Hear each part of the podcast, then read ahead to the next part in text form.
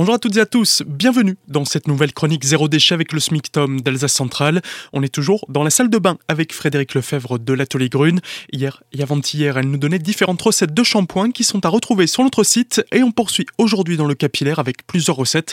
Et pour commencer, le soin pour les cheveux à réaliser avant de les laver. Oui, bonjour Pablo, bonjour à tous. Euh, oui, l'autre jour nous avions vu donc le fameux shampoing express à base de farine de pois chiche. Ben, on peut continuer dans le végétal, dans le naturel. Alors allez, on va commencer par un petit soin quand on a les cheveux secs, par exemple, abîmés. Ben, pensez surtout à faire des bains d'huile. Alors évidemment, il ne s'agit pas de tartiner hein, votre masse de cheveux, mais surtout de travailler les pointes. Vous les gardez au chaud si c'est possible avec une serviette chaude ou euh, pourquoi pas euh, du cellophane, même si je suis pas du tout partisan du plastique et vous l'avez bien compris. Évitez ben, évidemment euh, tout ce qui va être serviette à laquelle vous tenez parce qu'elle va quand même être imbibée un petit peu d'huile. Vous gardez ce d'huile sur la tête au moins deux heures, voire toute la nuit. Ensuite, vous faites euh, votre shampoing, voire même deux shampoings, et vous terminez par un petit rinçage, et là, vous aurez un cheveu magnifique.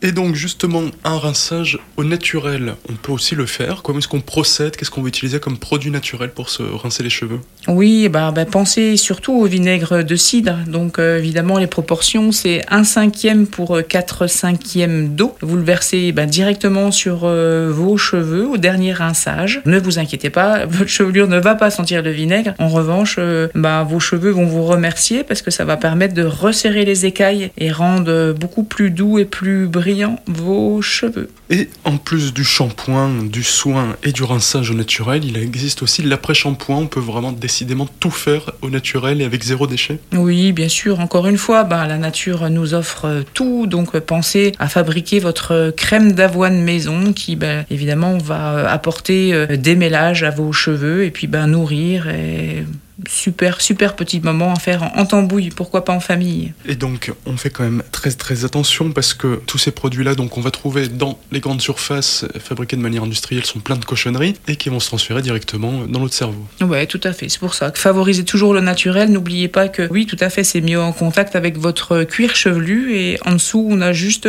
notre cerveau. Donc, on va le protéger également. Et pour protéger votre santé et celle de la planète, vous pouvez aussi réécouter toutes nos chroniques zéro déchet réalisées avec le SMICTOM d'Alsace C'est sur notre site azur-fm.com dans la rubrique podcast Zéro déchet. Quant à nous, on se retrouve demain pour un nouvel épisode. On parlera cette fois-ci de masques et de gommage zéro déchet.